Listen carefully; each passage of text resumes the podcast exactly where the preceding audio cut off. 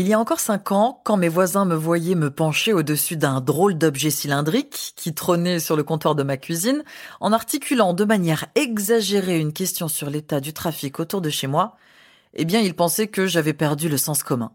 Aujourd'hui, la réputation de mon colocataire n'est plus à faire. Ce drôle d'objet cylindrique, cet assistant personnel a même un prénom, Alexa, une intelligence artificielle dans ce qui ressemble à une enceinte pour écouter de la musique. L'IA s'est fait une place dans nos vies quotidiennes. On commence à la connaître, mais quand on y fait référence, les premiers exemples à nous venir en tête proviennent généralement de l'étranger. Parfois sous un jour pas très rassurant. Vous vous souvenez peut-être du scandale de Cambridge Analytica, cette entreprise britannique qui se serait servie des données personnelles de dizaines de millions d'utilisateurs à leur insu au profit de la campagne de Donald Trump pour la présidentielle de 2016 aux États-Unis et de celle pour le Brexit en Grande-Bretagne un détournement et une exploitation des données dans le but d'influencer le choix des électeurs. De l'autre côté du monde, la Chine, elle, use de l'intelligence artificielle pour surveiller et contrôler son peuple. On voit rarement la troisième voie qui se dessine, en Europe. Le développement de l'intelligence artificielle est un enjeu majeur pour l'emploi et la citoyenneté. C'est un défi économique également, dont sont en train de s'emparer la France et l'Europe afin de ne pas être supplantés par les puissances américaines et chinoises. Une IA qui nous met face à de nouveaux défis, concilier éthique et technologie, et j'insiste sur le mot éthique. Alors quelles sont les IA françaises? Comment maîtriser l'utilisation de l'intelligence artificielle, en faire un atout pour notre productivité?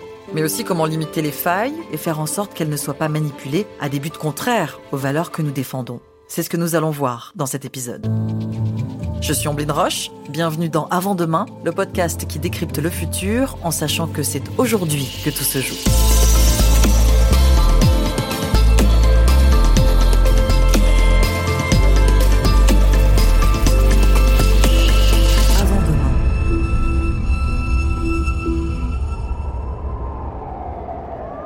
C'est l'histoire d'une arrestation qui n'aurait pas dû avoir lieu. Robert Williams vit à Détroit, aux États-Unis. Il est afro-américain. En début d'année, il est menotté devant chez lui. Il a été identifié au moyen d'une intelligence artificielle de reconnaissance faciale. La photo de son permis de conduire a matché avec celle d'un voleur. Après une nuit en cellule, les policiers finissent par lui demander s'il est déjà allé dans une bijouterie de la ville. Dans leurs mains, deux photos floues d'un voleur de montres, un homme noir, capturé par des caméras de surveillance. Robert Williams leur demande J'espère que vous ne pensez pas que tous les hommes noirs se ressemblent. Et les policiers répondent L'ordinateur a dû se tromper.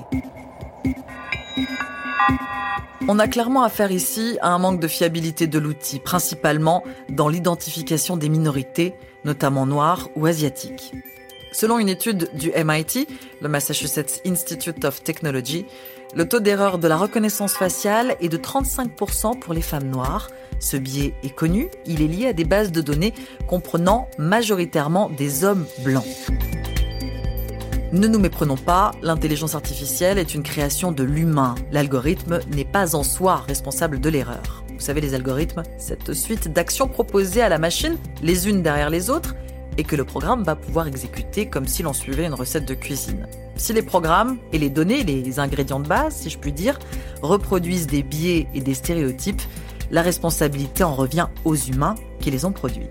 Alors comment faire pour ne pas se retrouver confronté à un comportement raciste et sexiste de l'intelligence artificielle? J'ai rencontré Stéphane Tanguy, il est directeur technologie et système d'information de la R&D d'EDF et Aude elle est directrice du programme Intelligence Artificielle à EDF. Elle nous raconte cette autre histoire édifiante. Il y a également des exemples qui sont assez connus autour euh, du sexisme, par exemple, avec euh, une intelligence artificielle à qui on avait demandé en fait de donner le féminin d'un nom masculin. Et donc cette intelligence artificielle s'appuie sur énormément de bases documentaires. Et quand on lui demande quel est le féminin de pilote de ligne, elle dit hôtesse de l'air. Alors comment fait-on pour éviter cela? Sachez qu'il existe une charte internationale pour une IA inclusive. Ce ne sont pas les États qui les signent, mais les entreprises, à l'instar d'EDF. Plusieurs grands groupes français euh, se sont associés pour signer une charte pour une IA inclusive afin de minimiser au maximum du coup euh, les biais qu'il peut y avoir dans ces jeux de données et favoriser également la diversité et la mixité dans les équipes de développement d'intelligence artificielle. En France, une mission sur l'intelligence artificielle baptisée AI for Humanity a été lancée par le gouvernement afin de poser les bases d'une stratégie nationale ambitieuse. Il s'agit de développer les talents en doublant le nombre d'étudiants et de créer des grands instituts interdisciplinaires de l'intelligence artificielle.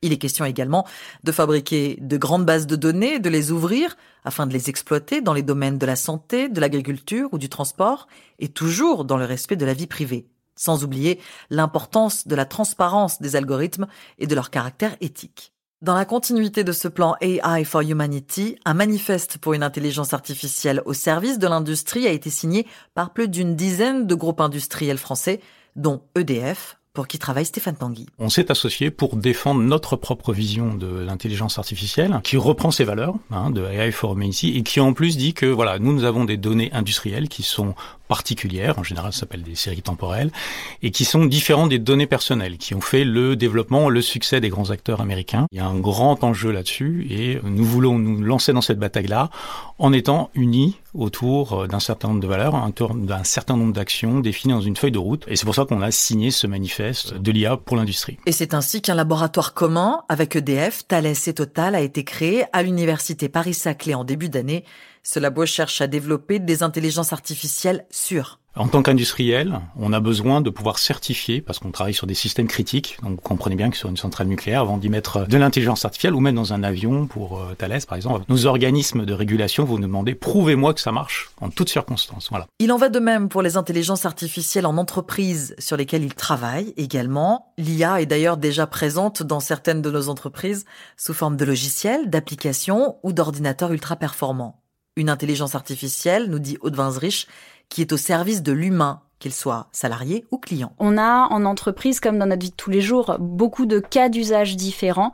Et vraiment, l'objectif, c'est de pouvoir augmenter, par exemple, des compétences d'un humain, faire en sorte que cette IA, elle vienne soit nous débarrasser de tâches à faible valeur ajoutée dont on ne veut plus, euh, soit venir euh, nous aider sur des tâches, en fait, qu'un cerveau humain ne pourrait pas faire tout seul, avec des volumes de calcul énormes, par exemple.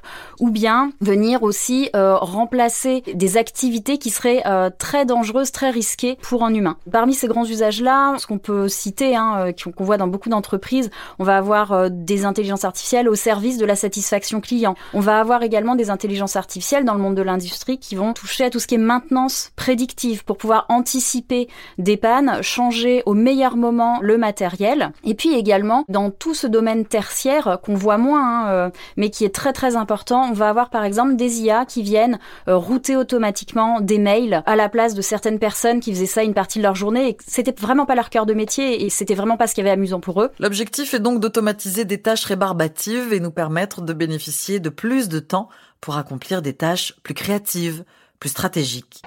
Prenons un exemple. Le labo a mis au point un assistant virtuel pour les salariés d'EDF capable d'assurer des missions de ressources humaines comme de véritables assistants humains.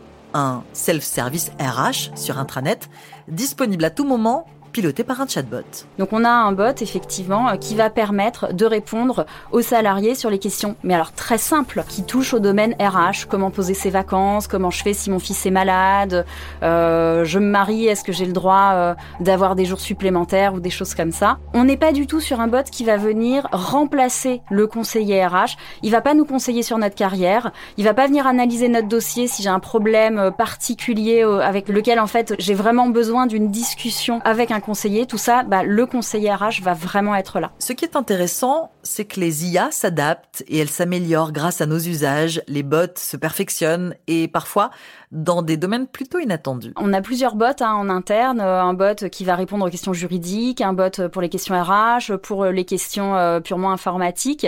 Et donc ces bots, ils évoluent vraiment en fonction de l'usage que vont en faire euh, les salariés. Et donc ce bot, il, est au départ assez théorique, même si on s'appuie sur l'expérience métier. Et puis au fil des usages, on va découvrir comment les utilisateurs souhaitent vraiment vraiment interagir avec le bot. On a dû par exemple rajouter dans ces bots-là une base euh, d'insultes parce que les gens euh, trouvaient ça euh, rigolo finalement de venir challenger le bot et de l'insulter un petit peu pour voir ce qu'il allait répondre. Et donc, bah, ces bots en tout cas répondent aujourd'hui à pas mal d'insultes.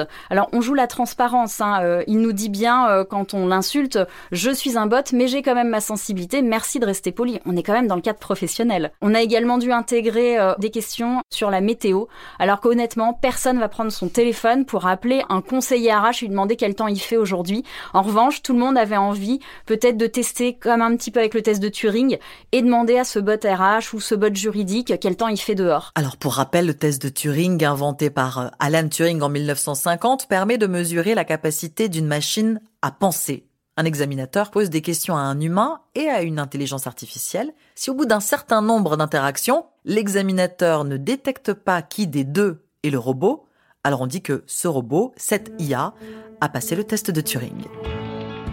Il faut bien l'avouer, ces machines d'avenir sont énergivores. Les données générées par ces intelligences artificielles sont stockées dans d'immenses serveurs informatiques, gourmands en termes de consommation d'électricité et donc émetteurs de gaz à effet de serre. Une dépense en énergie vouée à augmenter au fur et à mesure que la technologie progresse.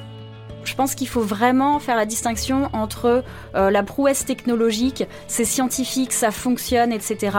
Et puis la pertinence, l'usage qu'on va en faire, et vraiment mettre tout ça en regard de l'impact environnemental, parce qu'on peut avoir des aberrations écologiques, alors qu'en face on va avoir une prouesse technologique.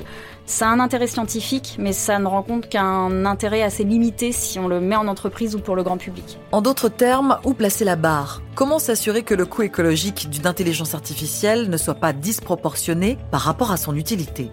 En France et en Europe, même si c'est à l'état embryonnaire pour le moment, les questions environnementales sont de plus en plus prises en compte dans le développement des intelligences artificielles et dans leur maintenance. Il y a aussi tout un objectif d'utiliser l'intelligence artificielle pour l'environnement, c'est-à-dire pour la réduction pour euh, bah, finalement euh, l'efficacité énergétique dans les bâtiments par exemple, hein, avec des thermostats connectés, donc on va dire ah bah on n'est plus là, donc on baisse la température, ou, on détecte euh, tout ce qui est les zones de perte de chaleur dans les problématiques d'isolation. Ça va être au niveau du système électrique d'avoir des, des algorithmes qui sont plus intelligents pour être en capacité de prédire exactement avec les renouvelables quand est-ce que ça va produire, comment on va pouvoir les stocker. Et l'intelligence va nous servir à ça. Dans l'industrie également, tout ce qui est, performance va permettre finalement de consommer moins de ressources et d'être un peu plus frugal. Donc l'intelligence artificielle en elle-même, c'est une technologie.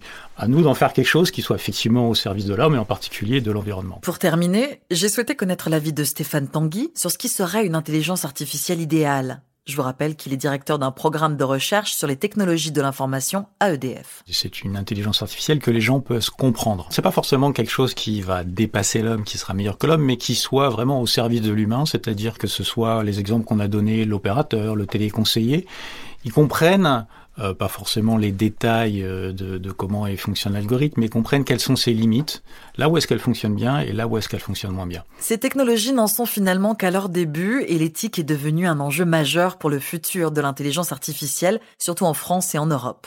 Parions qu'à l'avenir, ces algorithmes sauront nous accompagner, nous épauler, augmenter nos capacités sans reproduire nos erreurs.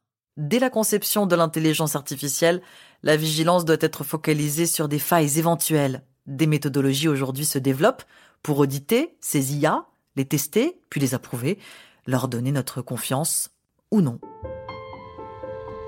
Ce podcast est produit par Europe 1 Studio en partenariat avec EDF.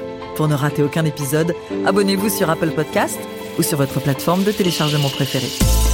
Et moi, Anis Mbida, je vous propose de me retrouver dans un second épisode pour continuer à parler d'intelligence artificielle et d'innovation qui vont changer nos vies. En attendant, suivez-nous sur les réseaux sociaux et sur europe1.fr.